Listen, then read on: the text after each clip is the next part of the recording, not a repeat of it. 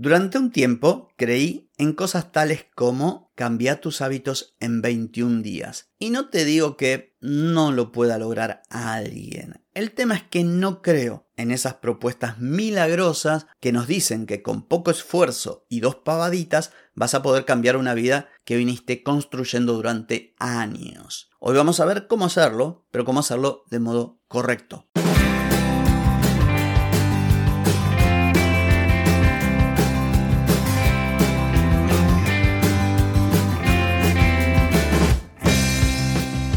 Bienvenida y bienvenido a Marketing para Gente como Uno. Soy Carlos Malfatti, consultor de marketing y nos encontramos otra vez para hablar de marketing, emprendimiento, redes sociales, contenidos, publicidad y todo lo que tenés que saber para llegar a más personas, captar más clientes y vender más en Internet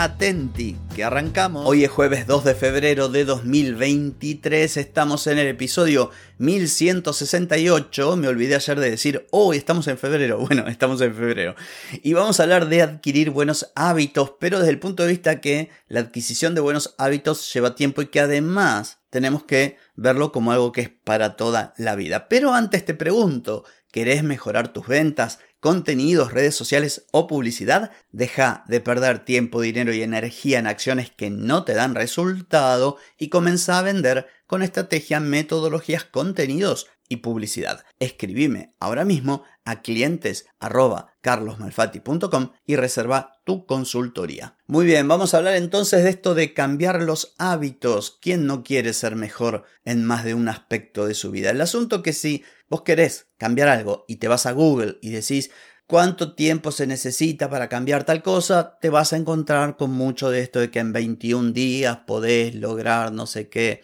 A ver, yo no digo que no se pueda, no me voy a poner aquí a polemizar con otros. Lo que ocurre es que yo lo veo como algo, digamos, mal enfocado. ¿Por qué?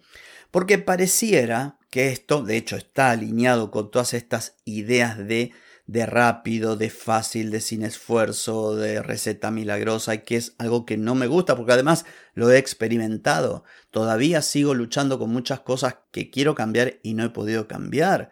Y he cambiado muchísimas otras que pensé que no las iba a cambiar jamás, pero me llevó tiempo. Entonces, ¿qué pasa? Cuando vos decís, bueno, quiero cambiar algo y me meto, ah, cambien en 21 días, ya te predispones a decir, bueno, voy a invertir estos 21 días para hacer este cambio, pensando que va a ser algo fácil y además esta idea de que algo comienza y finaliza no es para nada aconsejable, ¿sí? que vaya de la mano con lo de crear un nuevo hábito que sea beneficioso. Porque si no vos decís, bueno, listo, 21 días y después hago la plancha y no me preocupo. No, un ejemplo, si vos querés comer de forma saludable, te vas a tener que preocupar todos los días de tu vida, de ahora en más. No solo 21 días y después, ah, esto ya es en piloto automático y ahora listo, ya bajo la guardia. No, porque vas a volver a tropezar. Resulta que los hábitos son patrones de comportamiento que vamos realizando de manera automática, prácticamente sin pensar en esto. Los hábitos pueden ser físicos, mentales, algunos positivos, como decía recién, hacer ejercicio puede ser un hábito positivo o puede ser negativo, yo qué sé, estar 7 horas por día jugando con la computadora. Y esto se va formando a través de la repetición, la asociación y con el tiempo son cada vez más automáticos y esto hace también que sea muy difícil de cambiar. Entonces, ¿qué pasa? Que esta idea de que se pueden adoptar nuevos hábitos o cambiarlos en 21 días no es algo a lo que tenés que, digamos, creerle y poner las manos en el fuego. Yo por lo menos no lo veo así, porque como te dije recién, adoptar un hábito saludable, como una dieta equilibrada, rutina de ejercicio, puede llevar tiempo y esfuerzo mucho más allá de los 21 días, pero además hay que sostenerlo porque si estos hábitos son patrones de comportamiento repetitivos, necesitas tiempo, necesitas constancia, necesitas también ser paciente y ser realista. Así, ah, 21 días y listo. No, 21 días las bolas. 21 años vas a tardar. Bueno, no digo que, no digo que tarde 21 años, pero no es así. Entonces, ¿cuál sería una forma una sugerencia o a qué le, le, deberías prestar atención, porque como dije, ¿quién no quiere cambiar algo de su vida y mejorar? Todos, en mayor o menor medida, tenemos cositas a cambiar. Entonces, como para que la cosa pueda, digamos, funcionarte, yo te diría primero que definas un objetivo específico, un objetivo que sea bien claro y que te ayude a mantenerte enfocada o enfocado. Vamos a suponer que vos quieras, no sé, hacer ejercicio. En vez de decir, bueno, voy a empezar a caminar o a partir del lunes empiezo a caminar para ser más sano. Y esto es medio difuso. Más vale te pones una meta, incluso puede ser una meta pequeña para arrancar. Decir, bueno, eh, a partir del lunes voy a caminar por lo menos, no sé, 15 minutos por día, 30 minutos, dos vueltas manzana. Voy a ir hasta cada cinco cuadras donde está la verdulería esa que voy a comprar y vuelvo. No importa. La idea es que plantees algo que incluso para tu cerebro sea fácil de entender. Ah, el tipo quiere caminar cinco cuadras y volver. Listo. En caso de decir, no, quiero caminar. el cerebro dice, anda hasta la heladera, agarra el pote de dulce de leche, la cuchara y ya caminaste. No. Entonces, tenés que ser muy claro con el objetivo. Por otro lado, el plan. Un plan, porque en algunos casos yo te acabo de mencionar algo muy fácil, pero puede requerir de, de ciertas instancias que también tenés que clarificar. Pero además hay cositas que te pueden ayudar, como por ejemplo decir, bueno, si quiero caminar, eh, una de las cosas que tengo que tener eh, a mano es la ropa para ir a caminar. O sea, lo que se trata incluso es de eliminar la fricción. Si vos decís, bueno, eh, voy a hacer ejercicio o voy a andar en bicicleta y resulta que vivís en una ciudad donde llueve 2x3 o tu bicicleta tenés que arreglarla, uh, hasta que vayas a arreglar la bicicleta no vas a arrancar jamás. Entonces tenés que tener un plan para ir cumpliendo pequeños pequeños objetivos o pequeñas tareas previas para lograr comenzar y mantenerte y después esto otro de reducir la fricción.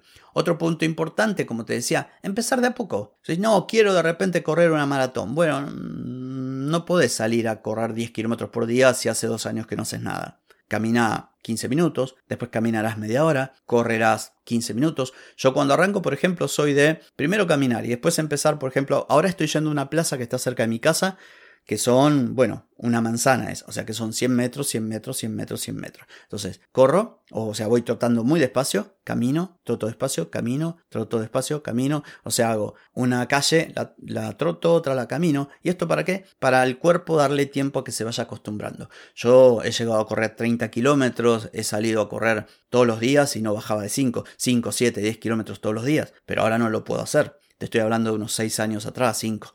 Ahora no lo puedo hacer, entonces tengo que empezar de a poco. Otra cosa importante, hay quienes necesitan, no es mi caso, yo en este tipo de cosas, sobre todo actividad física y eso, eh, me mentalizo y arranco. Y hay gente que no, que sola no puede, que necesita apoyo. Alguien que salga a caminar con vos, alguien que, o que te monitoree, o alguien que sea como una especie de accountability partner, que vos le digas, che, mira, eh, quiero hacer esto, eh, tirame un poquito las orejas, escúchame, eh, dame feedback, no sé, impulsame a, que lo haga. Esto puede ser muy interesante también. Otra cosa a tener en cuenta es celebrar los logros y no se trata de, como en los libros o en los blogs que ves por ahí, ay, si lograste tu objetivo, anda al centro y comete, no sé, una torta de chocolate. Bueno, si querés hacerlo, pero me refiero más que nada a no tanto hacer una cosa en redes sociales y poner, hoy caminé, gracias amigos, les quiero contar. Si quieres hacerlo, hacelo, pero tiene que ver con algo mucho más íntimo. Yo por lo menos lo veo así. Tiene que ver con reconocer el esfuerzo que estás haciendo y reconocer que esas pequeñas cosas que parecen niñas, que parecen sin valor, lo tienen. Y esto me lo digo a mí, porque yo soy de mirar mucho las cosas que no hago, lo negativo, y a veces realmente cuando, cuando me doy cuenta digo, pucha, pero todo esto que hice está bien. Incluso esto tal vez no lo haga cualquiera. O sea, yo no soy muy de, de, reconocerme las cosas y estoy ahora trabajando para hacerlo. Entonces es algo que te propongo. Por ejemplo, no sé, Vos decís, bueno, mi logro es mm, correr todos los días 5 kilómetros. Pero resulta que recién empezaste y pasaron, no sé, 10 días y lo único que hiciste, que no es poco, fue caminar 15 minutos cada día.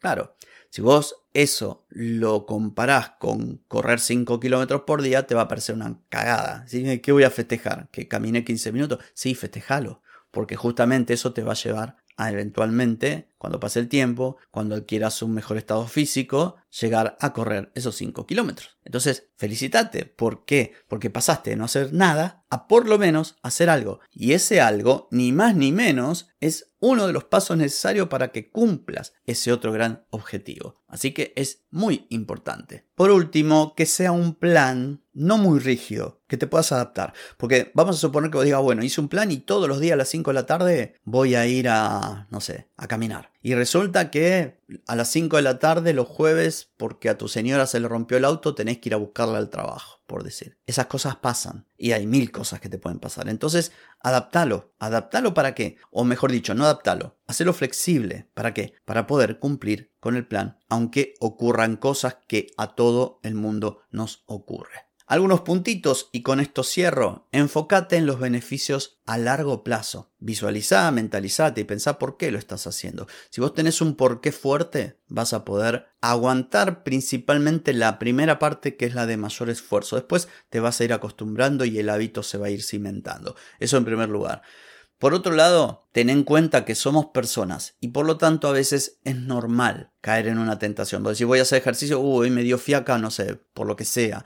O voy a comer sano, uy, hoy resulta que fui a saludar no sé quién y me convidó, no sé, una porción de torta y me la comí. Bueno, no te castigues, somos personas. Trata de que sea la excepción y no la regla. Y por sobre todas las cosas, mantener siempre la, la certeza, la perspectiva, la mentalidad de que lo podés lograr. Si otras personas pueden, ¿por qué no has de poder vos? Así que bueno, estos son mis consejos para que si querés cambiar, dejes de apostar por esas tonteras de 21 días me transformo en un tipo sedentario o en una mina que no hace nada en superatleta porque no creo que lo puedas lograr. En cambio, de esta manera, seguramente vas a poder con tiempo, con paciencia, dedicación, esfuerzo, mentalidad y además disfrutando, que es lo que cuenta. Así que bueno, ha sido todo por hoy, no por mañana. Mañana nos volvemos a encontrar. Chau, chau.